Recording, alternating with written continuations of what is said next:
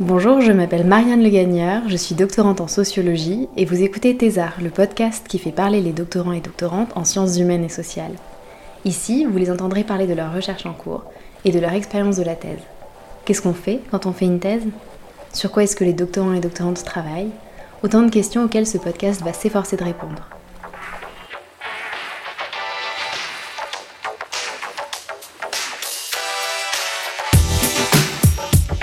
Pourquoi, pourquoi faire une thèse Je vous explique mon activité de thésarde. Vous savez que je dois remettre ma tête en juin. Mais juin, c'est même pas dans trois mois, c'est demain. Une thèse euh, sur quoi Sur. Euh, sur rien.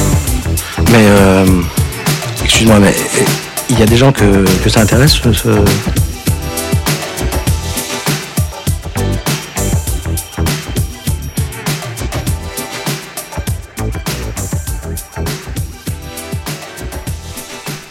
Aujourd'hui, nous rencontrons Adrien. Il termine sa thèse de sociologie sur la prise en charge des adolescents et adolescentes dits autistes dans des institutions spécialisées. Nous avons parlé des notions qu'il aborde dans sa thèse, notamment de capacité, d'adolescence et des normes de genre, mais aussi de cette période de rédaction. Est-ce que tu peux te présenter s'il te plaît? Du coup, je m'appelle Adrien. Je suis en. Donc, je commence ma cinquième année de thèse euh, en sociologie à l'école des hautes études en sciences sociales.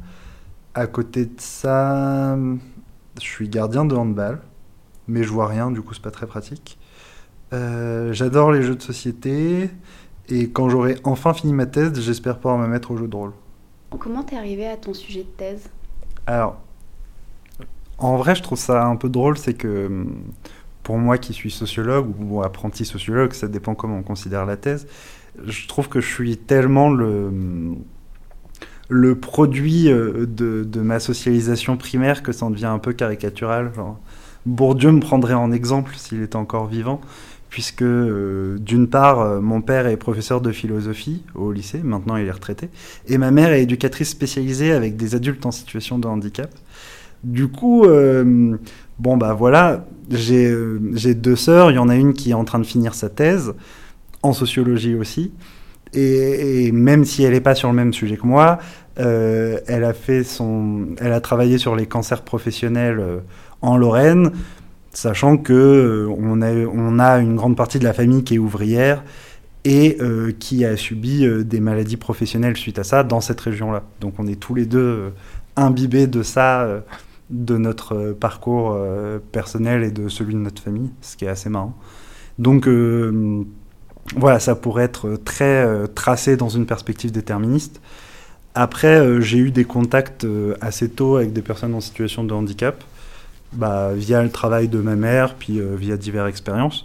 Et quand j'ai eu besoin de faire des jobs d'été, je me suis retrouvé, je me suis lancé en tant qu'animateur dans des séjours adaptés. Ce qu'on appelle des séjours adaptés, c'est hum, c'est comme des colonies de vacances, mais qui accueillent des, des adultes euh, dits handicapés. Donc j'ai fait ça une première fois et vu que j'ai beaucoup aimé, j'ai recommencé et recommencé. Au bout de cinq fois, je suis passé directeur. J'ai hum, j'ai fait mon mémoire de master sur le sujet. Et donc en tout, j'ai dû faire 11 séjours. Donc, euh, et c'est dans ce contexte que j'ai que j'ai rencontré des, des personnes euh, désignées autistes, avec qui je me sentais plutôt à l'aise. Et donc quand il a fallu euh, faire un projet de thèse, par facilité, je me suis dit je vais centrer sur l'autisme parce que c'est un handicap dont on parle beaucoup aujourd'hui, qu'il y a beaucoup de structures spécifiques pour ce type de handicap qui se construisent, alors que la plupart des autres structures sont accueillent des handicaps très variés, donc ça permettait de, de, de, de mettre un cadre au, au travail. Et puis en fait, euh, au début, je pensais autant aller voir des enfants que des adultes. Puis euh, c'est les ouvertures qui se sont créées sur mon terrain très rapidement qui m'ont fait me focaliser sur l'adolescence. Euh, ça va, t'as passé une bonne journée? Euh, ouais, ça va. Bah, je suis en train de finir mon dernier chapitre, donc c'est pas hyper fun, mais. Alors, je finis la rédaction et là, je suis en train d'essayer de bâcler la fin pour l'envoyer aujourd'hui ou demain. Hmm, voilà. Et ça va aller? Ça va aller, ouais. bah, je pense que mon directeur a l'habitude maintenant que je bâcle les fins de chapitre. Il doit dire ah, les débuts sont bien travaillés, la fin on voit qu'il a l'air un peu vite quoi. Mais bon.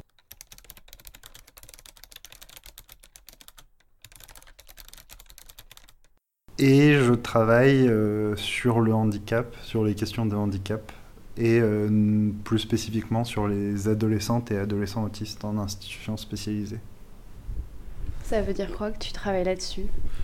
Euh, ça veut dire que je réalise une thèse qui part d'un travail ethnographique, donc d'observation, d'observation dans des établissements qui accueillent des adolescentes et adolescents autistes, où j'ai été pendant un an et demi et où j'ai passé euh, toutes mes journées euh, avec les professionnels et avec euh, les personnes dites autistes où j'ai fait les activités avec elles et eux, euh, j'ai même pu participer aux soins, etc. Et où j'ai pris, euh, tous les soirs en rentrant chez moi, j'ai pris des notes. Et donc, euh, à partir de tous ces matériaux, et à partir d'entretiens, à partir de dossiers, j'ai, hum, à partir de tous ces matériaux, bah, j'essaye de les organiser pour, pour produire ce qu'on appelle une thèse, quoi. Et c'est pas facile. Si on parle un peu plus de ton sujet, du coup, c'est quoi ce que tu essayes de montrer dans ta thèse? Alors, je pense que c'est que plus, plus on avance dans une thèse, plus on a de difficultés à dire euh, ce sur quoi on travaille et ce qu'on essaye de montrer. Là, je suis tellement dedans que j'ai pas beaucoup de recul. Euh, je pense que je vais essayer quand même. Donc, je de- d'un concept qui... Enfin, je parle d'un concept. Je parle de, je pars de l'ethnographie et de l'observation, comme j'ai dit plus tôt.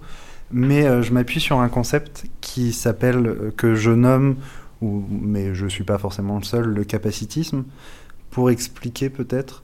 Euh, je pense qu'à peu près tout le monde voit euh, ce que veut dire, euh, ce que ça veut dire quand on parle de la société patriarcale.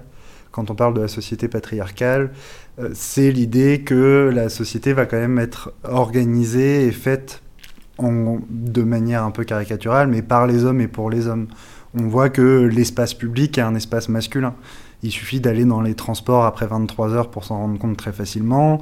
Euh, il y a des inégalités de salaire entre hommes et femmes. Enfin, il y a, y a des choses euh, plus interindividuelles et des éléments complètement structurels qui font qu'on peut dire qu'aujourd'hui, euh, la société, elle est patriarcale.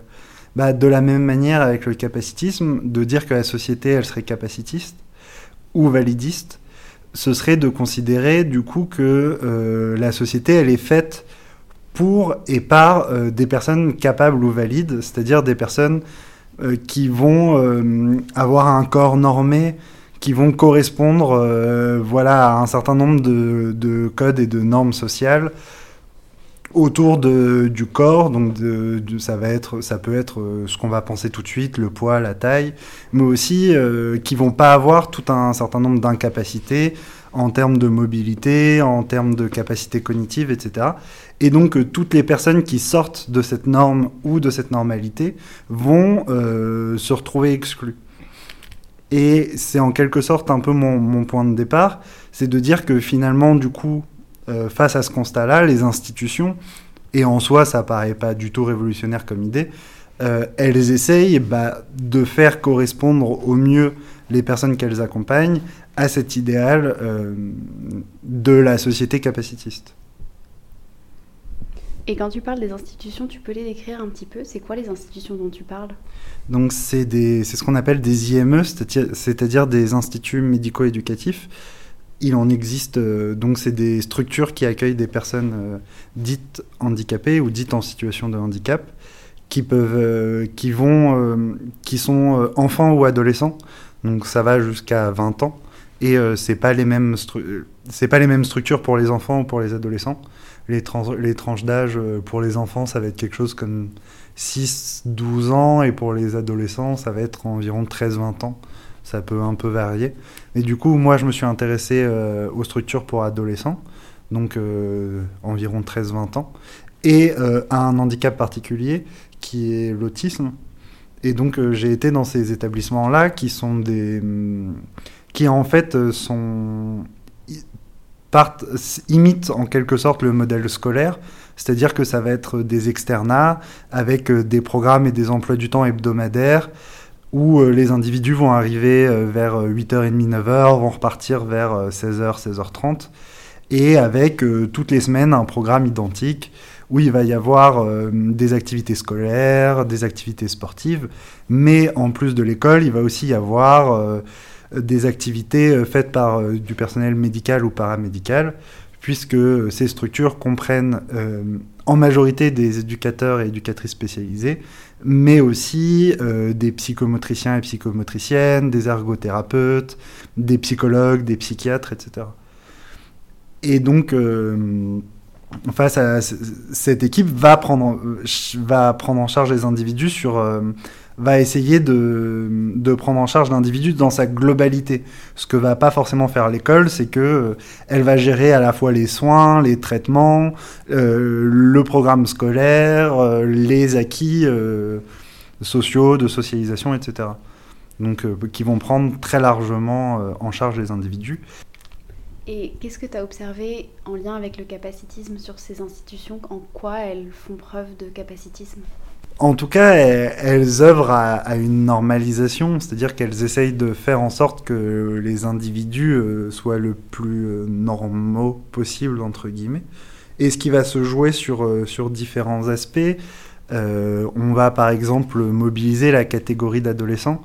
Alors, euh, la catégorie d'adolescents, elle, est mobilisée de multiples manières. Par exemple, euh, on prend en compte euh, l'adolescence de manière biologique. On va dire, bon, bah, il, a 15 ans, donc c'est un adolescent. Vous voyez bien, son corps, il change. L'adolescence est décrite dans, le changement du corps eh ben, euh, les adolescents dits autistes, comme n'importe quel adolescent dit lambda, a le corps qui change, donc c'est bien un adolescent. Donc c'est le ramener à des catégories qui, qui dépassent l'institution. Et euh, ça va être fait également de la même manière sur euh, les catégories, sur, au niveau du genre, sur les catégories sexuées du masculin et du féminin, où on va essayer de reproduire ça. Et on va aussi il y a quand même un tri qui se fait au sein des institutions entre les personnes qu'on juge les plus capables et les personnes qu'on juge les plus incapables, c'est-à-dire entre des personnes qu'on estime pouvoir euh, notamment travailler ou être autonomes, entre guillemets, euh, à la sortie de l'IME et ceux qu'on estime euh, que c'est pas le cas et qui de toute manière iront donc dans des institutions pour adultes qui fonctionnent un peu comme les institutions pour adolescents. Et donc à partir de ce tri, on va voir que pour les hum, adolescents jugés les plus capables, eh ben on va les préparer à une mise au travail. Et on va aussi les préparer euh, à, accéder à ce que, j'appelle l'autonomie hors institution, c'est-à-dire euh, le fait de sortir seul de l'institution sans être accompagné de professionnels.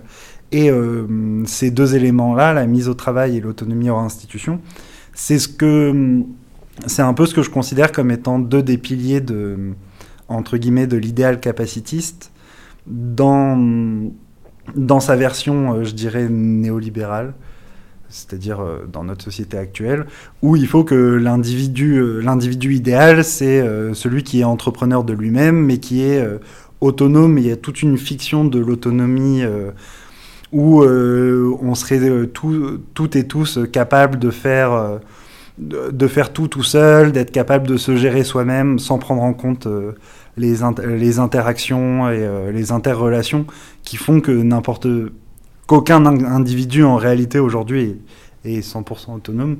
Mais c'est une fiction qui est largement relayée dans notre société.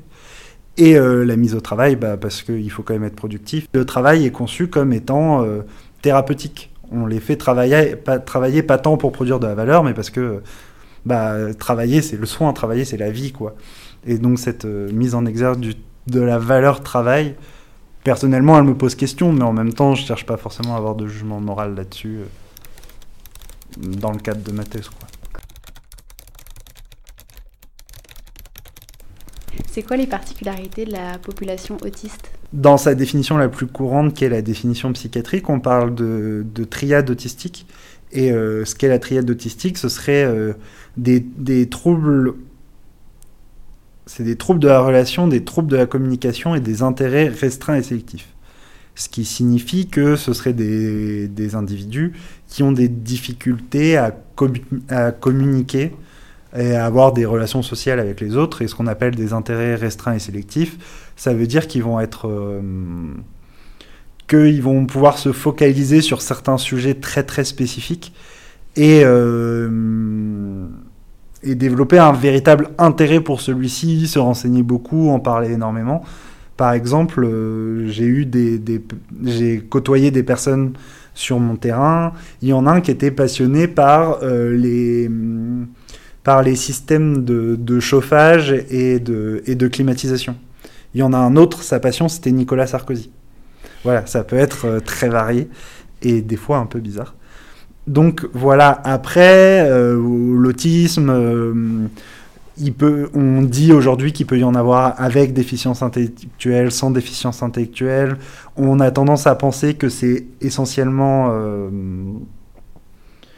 que ce serait un fonctionnement neuronal différent, mais en même temps, il n'y a certainement pas une seule cause de l'autisme. Ce qui est sûr, c'est que euh, la définition psychanalytique qui disait que l'autisme est dû à euh, le manque d'amour de la mère est plus du tout d'actualité aujourd'hui. Et tant mieux parce que ça a culpabilisé énormément de mères de personnes autistes et ça a eu euh, beaucoup d'effets très négatifs. Et du coup, ce qui est intéressant, quand on prend l'autisme comme troubles des relations sociales et troubles de la communication, même si euh, je pars pas de cette définition, je suis pas psychiatre et c'est pas ce qui m'intéresse, mais en tout cas c'est la définition qu'ont en tête tous les professionnels, c'est que euh, dans un cadre où on se dit euh, les personnes ont des difficultés de communication, vont avoir des difficultés de compréhension, vont avoir des difficultés à parler avec les autres, ça veut dire que tout ce qui est socialisation, que qui va avoir lieu pour tous les enfants, que ce soit euh, la socialisation genrée, euh, mais même euh, plus, plus largement, eh ben, on va la redoubler et on va, et on va y mettre plus d'attention. Et donc, c'est révélateur de plein de choses plus générales, mais qui sont vraiment très marquées dans les institutions. Et je pense que ça marche très bien sur le genre et sur la manière dont, dont on produit des petits garçons et des petites filles, ou là, des adolescentes et des adolescents dans mon cas, c'est euh, très marqué à cause de cette idée qu'il euh, y a des troubles de la relation et des troubles de la communication. Est-ce que tu peux un peu expliquer cette idée de socialisation genrée et ce que ça veut dire et comment ça se matérialise concrètement avec un exemple sur ton terrain?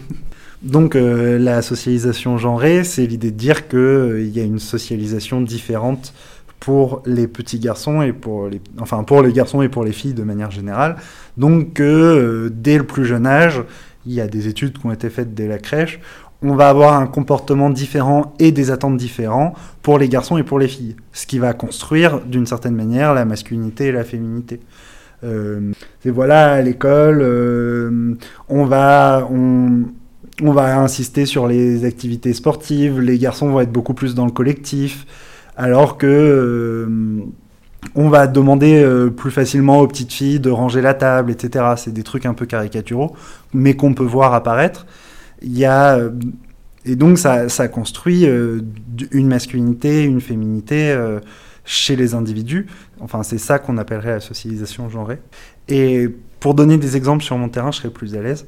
dans les institutions que j'ai observées, des groupes existent qui s'appellent des groupes d'identité masculine ou des groupes d'identité féminine, qui regroupent les garçons d'une part et les filles de l'autre, dans lesquelles euh, on va leur expliquer en gros euh, ce qu'est un garçon ou ce qu'est une fille. Il va y avoir des groupes de soins du corps. Dans les groupes de soins du corps, il va y avoir un groupe de soins du corps garçon, on va leur apprendre à se raser, à leur mettre du parfum. Et dans le groupe de soins du corps filles, on va leur apprendre à mettre du vernis, à se maquiller. Mais en fait, ça va plus loin que l'apparence, c'est qu'on se rend compte que dans le groupe soins du corps garçon, euh, très souvent, ou même dans le groupe garçon, ça dépend des institutions, euh, très souvent on va leur dire euh, oui, il faut sentir bon pour séduire les filles. Il faut être beau pour que les filles soient attirées par nous. Donc c'est vraiment déjà un cadre, ce qu'on va, qu'on va appeler hétéronormatif, c'est-à-dire qu'on considère de fait, de base, que les garçons sont attirés par les filles, et que c'est toujours comme ça, et que la structure dite normale, c'est un couple hétérosexuel. Alors que pour les filles, ce qu'on se rend compte, c'est que euh, c'est que ça va être un cadre beaucoup plus contraignant. Déjà, je, remarque sur mes terrains qu'on parle beaucoup de la féminité alors que le terme de masculinité n'est jamais utilisé. Et autour de cette féminité, il va y avoir euh, les soins du corps, euh, se faire belle, mais les soins du corps vont plus loin que ça parce qu'il y a l'idée de se faire belle, mais il y a aussi l'idée d'être capable de faire belle les autres. C'est-à-dire qu'on va apprendre aux jeunes filles à pouvoir euh, mettre du vernis à quelqu'un d'autre, par exemple. Et euh, dans une des institutions, au moment où je suis parti, une des éducatrices avait le projet que le groupe, euh, que ce qu'ils appelaient alors, ce qu'elles appelaient alors le groupe Nana, devienne un espèce de salon de beauté où même les professionnelles filles de l'institution pourraient se faire coiffer ou maquiller par les jeunes filles.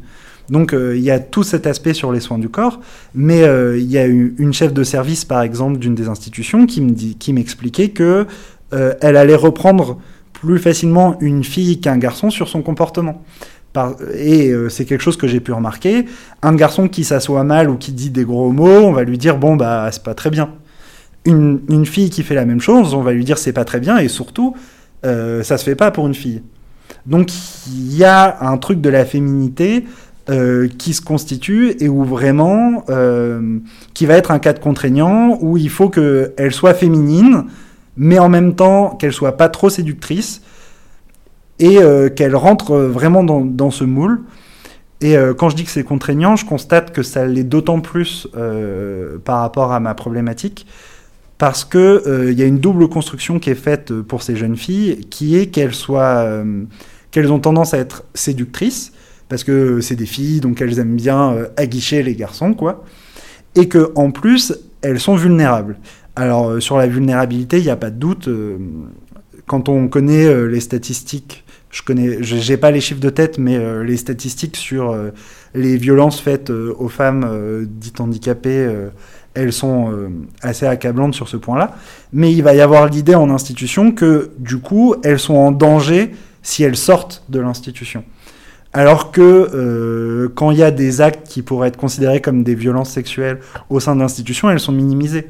Il est arrivé que, euh, alors qu'une fille a été plaquée contre un mur par un jeune homme et euh, touchée de force alors qu'elle criait non, un éducateur me dise Mais on sait très bien que quand elle dit non, ça veut dire oui. Et pourtant, dans le même temps, il faut pas que cette jeune fille elle sorte de l'institution parce qu'elle pourrait dire oui à n'importe qui et euh, suivre n'importe qui, et donc ce serait dangereux. Alors c'est un fait que ça peut être dangereux pour elle à l'extérieur, mais ce que ça produit, c'est si, comme on se souvient tout à l'heure, j'ai expliqué que, que dans le capacitisme, il y a l'idée qu'il faut être capable d'être autonome et que ce que fait l'institution, c'est notamment de travailler sur l'autonomie hors de l'institution, ce qui se fait à travers les trajets, euh, institution domicile ou institution boulangerie. Et eh ben pour les jeunes filles, vont moins être invités à sortir de l'institution pour faire ces actes-là que les jeunes garçons, parce que c'est dangereux pour elles.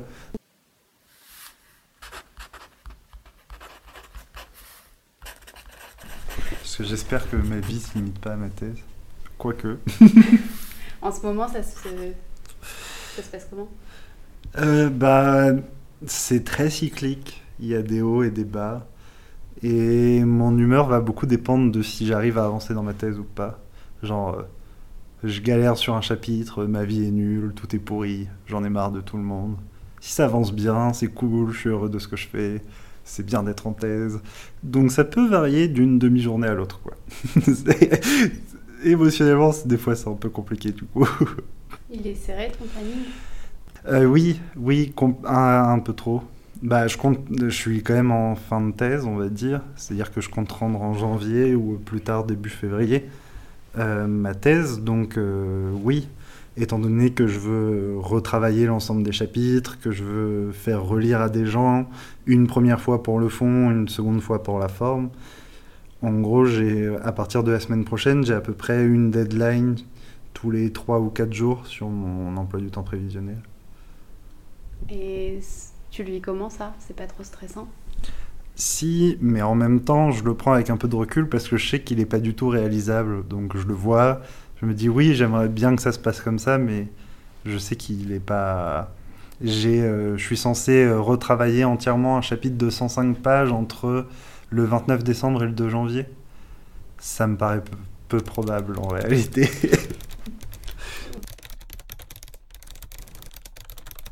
fait des chapitres énormes dans ma thèse qu'il font tous entre 50 et 110 pages. Et euh, écrire le dernier chapitre, c'est un enjeu qui est un peu compliqué parce que bah, il faut bien terminer, mais en même temps, t'en as marre. Et donc, du coup, j'ai envie de le bâcler.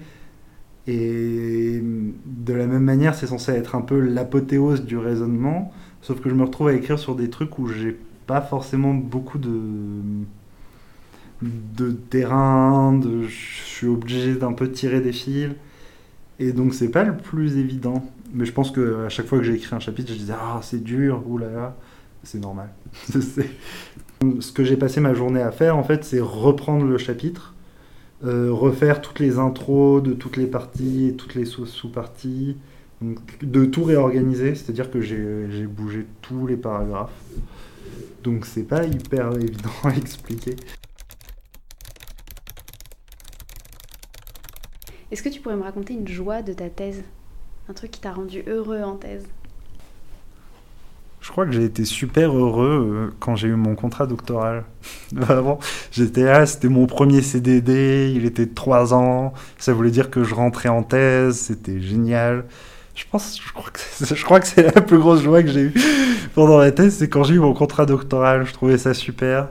Je l'ai répété pendant des jours et des jours. Au contraire, quand j'ai fini mon contrat doctoral et que je me suis retrouvé au chômage, j'ai trouvé ça un peu compliqué. Je me disais, bon, je travaille 50 heures par semaine, mais en même temps, je dois m'inscrire à Pôle emploi, je dois aller leur expliquer que je cherche du travail parce que bon, je fais rien de mes journées. Ça, c'était un peu plus dur, quoi. Mais euh, ouais, je pense que quand j'ai eu mon contrat doctoral, j'étais vraiment heureux. Par exemple, je pense que la thèse, c'est assez. Bon, c'est assez compliqué là-dessus, on est d'accord. Mais euh, je pense que j'ai eu vachement de chance, par exemple, de pouvoir. euh, bah, déjà d'être financé 3 ans. Mais en fait, ce que ça permet d'être financé 3 ans, c'est aussi de pouvoir occuper les lieux de l'université. C'est-à-dire les bureaux partagés, ou plus ou moins individuels dans les laboratoires, se faire connaître des enseignants, pour avoir des vrais temps et des vraies conditions de travail. Et ça, par exemple, c'est une énorme différence avec les gens qui ne sont pas financés, ou les gens qui sont financés euh, via d'autres moyens, et donc qui vont avoir un autre lieu de travail, euh, comme toi, par exemple. Alors que avant, j'arrivais un peu à travailler chez moi, euh, de moins en moins, j'ai de plus en plus de difficultés à travailler chez moi. Et puis, se recréer des espèces de faux horaires de bureau.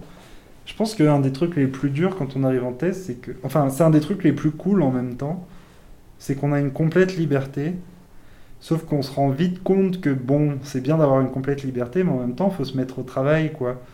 Euh, la thèse, malheureusement, elle s'écrit pas toute seule. Et en fait, c'est dur de se donner un rythme. Le plus dur, c'est de trouver son rythme, de voir euh, quels vont être mes horaires de travail, est-ce que, comment est-ce que j'arrive à m'accorder des week-ends. Au début de la thèse, on peut avoir tendance assez facilement à prendre plein de vacances, on a le temps, c'est cool. À la fin de la thèse, on a tendance à renier sur tout ça. Et je suis un peu mal placé pour parler de ce côté-là. Mais avoir des horaires de bureau, ça permet aussi de se dire, bon, bah, quand on est chez nous, on ne travaille pas.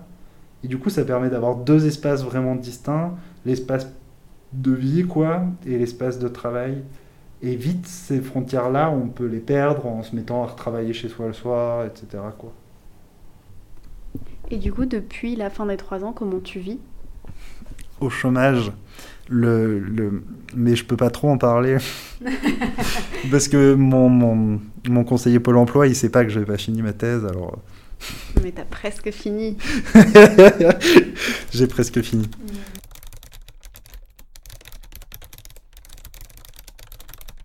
Donc t'as toujours voulu faire une thèse quelque part? L'idée, elle était toujours en toi? Alors, je sais pas si l'idée était en moi, mais j'avais pas vraiment d'autres idées. Euh, j'ai un parcours extrêmement classique. Enfin, j'ai tendance à dire ça, mais je pense qu'il est tellement classique qu'au final, il l'est pas tant que ça. Dans le sens où, euh, pour le coup, je suis sorti du lycée, je suis rentré directement en licence, en licence d'anthropologie, mais euh, c'est quand même pas hyper différent de la sociologie. Euh, dès la fin de ma licence, je suis rentré en master, et dès que mon master s'est terminé, euh, bah, j'ai commencé une thèse. Donc j'ai jamais eu une seule année de coupure et j'ai fait tout dans la... à la suite. Et donc j'ai pas pris le temps de réfléchir à si je pouvais faire autre chose. Je me disais, bon, les études c'est sympa, euh, vas-y, continue, tu verras jusqu'où tu pourras continuer. Bon, là, ma thèse est finie dans quelques mois, donc euh, je vais pas recommencer d'autres études, je crois. Donc il va falloir arrêter d'être étudiant à un moment. Mais c'est peut-être pas plus mal au bout de 9 ans. Tu te considères toujours comme étudiant? Bah, j'ai une carte d'étudiant. Ouais, je me considère toujours comme étudiant. Pourtant, euh, je suis passé de l'autre côté, je donne des cours. euh, Mais ouais, bah peut-être aussi parce que quand on est en thèse, on n'a pas. On n'est quand même pas considéré comme un grand au sein du laboratoire, au sein des instances universitaires. Au niveau des rapports de pouvoir, des rapports hiérarchiques qui se jouent euh, dans les enceintes universitaires, je pense qu'on est toujours considéré comme des étudiants. En plus, on est précaire, on est. Donc voilà, il y a tout ça qui se joue. euh. Je pense que dans ce sens-là, oui, je me pense toujours étudiant. Recommandations culturelles en lien avec ton sujet Euh, Un film, un- une série, une émission, un livre? Bon, alors il y a un milliard de trucs sur l'autisme, mais est-ce que vraiment j'aurais envie de les conseiller? Euh, Tout n'est pas très bon. Ça joue toujours un peu sur la même chose. C'est toujours euh, un garçon autiste. euh, donc c'est toujours un garçon qui va adorer euh, les technologies ou ce genre de trucs. Il y a une série Netflix par exemple en ce moment euh, qui s'appelle Atypical. Atypical, où c'est euh, un adolescent autiste qui cherche l'amour. Bon, bah, c'est un peu caricatural, quoi. C'est vraiment. euh, bon, bah, évidemment, il a un intérêt hyper sélectif qui est euh, les pingouins. Et. euh, ça fait longtemps que je l'ai vu, mais. euh, et donc, euh, c'est vraiment euh, ce jeune garçon euh, un peu bizarre, euh, mais en même temps qui peut plaire aux filles. Et, donc c'est une série qui est extrêmement hétéronormée ou euh, qui continue d'alimenter euh, ce truc de l'autisme comme quelque chose de, de profondément masculin et qui me pose problème. Merci à Adrien de m'avoir consacré du temps dans cette période difficile de l'écriture. Pour précision, le rapport de 2007 sur la situation des femmes handicapées dans l'Union européenne, publié par le Parlement européen, montre que les femmes handicapées sont quatre fois plus susceptibles de subir des violences sexuelles que le reste de la population féminine. Merci à Tilif, le générique est réalisé à partir de son morceau Shape 5. Merci également à celles et ceux qui m'ont donné leurs conseils pour la réalisation de ce podcast. Et enfin, merci à vous d'avoir écouté Thésard jusqu'ici. Vous pouvez me retrouver, m'envoyer toutes vos remarques et questions sur Instagram et Twitter, at thésard-es, ou par email, thésard.es@gmail.com. Si Thésard vous a plu, parlez-en autour de vous et envoyez et partagez l'épisode à vos proches. A très vite, courage pour vos thèses, mais surtout pour tout le reste.